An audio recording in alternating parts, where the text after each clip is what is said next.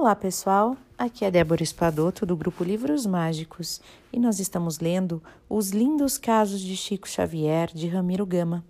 Hoje nós vamos ler o caso de número 158.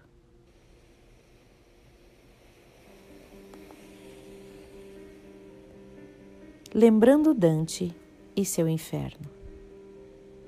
Quando psicografava os livros de André Luiz, via-se o Chico em dado momento, transportado àquelas regiões de que lhe falava o esclarecido autor de Libertação. Cenas dantescas presenciava. Homens com fisionomias de crocodilos, cobras, arrastando-se, conturbando o ambiente já de si pavoroso.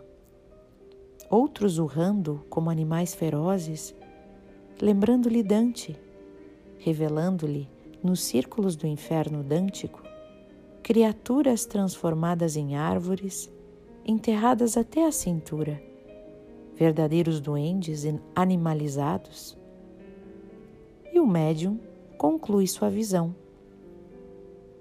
Dante era um grande médium, além de culto poeta. Nos momentos em que seu corpo descansava no sono, ia em espírito às regiões boas e más, classificando-as como sendo o paraíso, o purgatório e o inferno. Seu guia, Virgílio, possibilitou-lhe já naquela época conhecesse aquilo que André Luiz hoje nos atualiza de forma perfeita. Foi, não resta dúvida, o grande Gibelino, um dos precursores das verdades que o Espiritismo nos revela através da mediunidade gloriosa.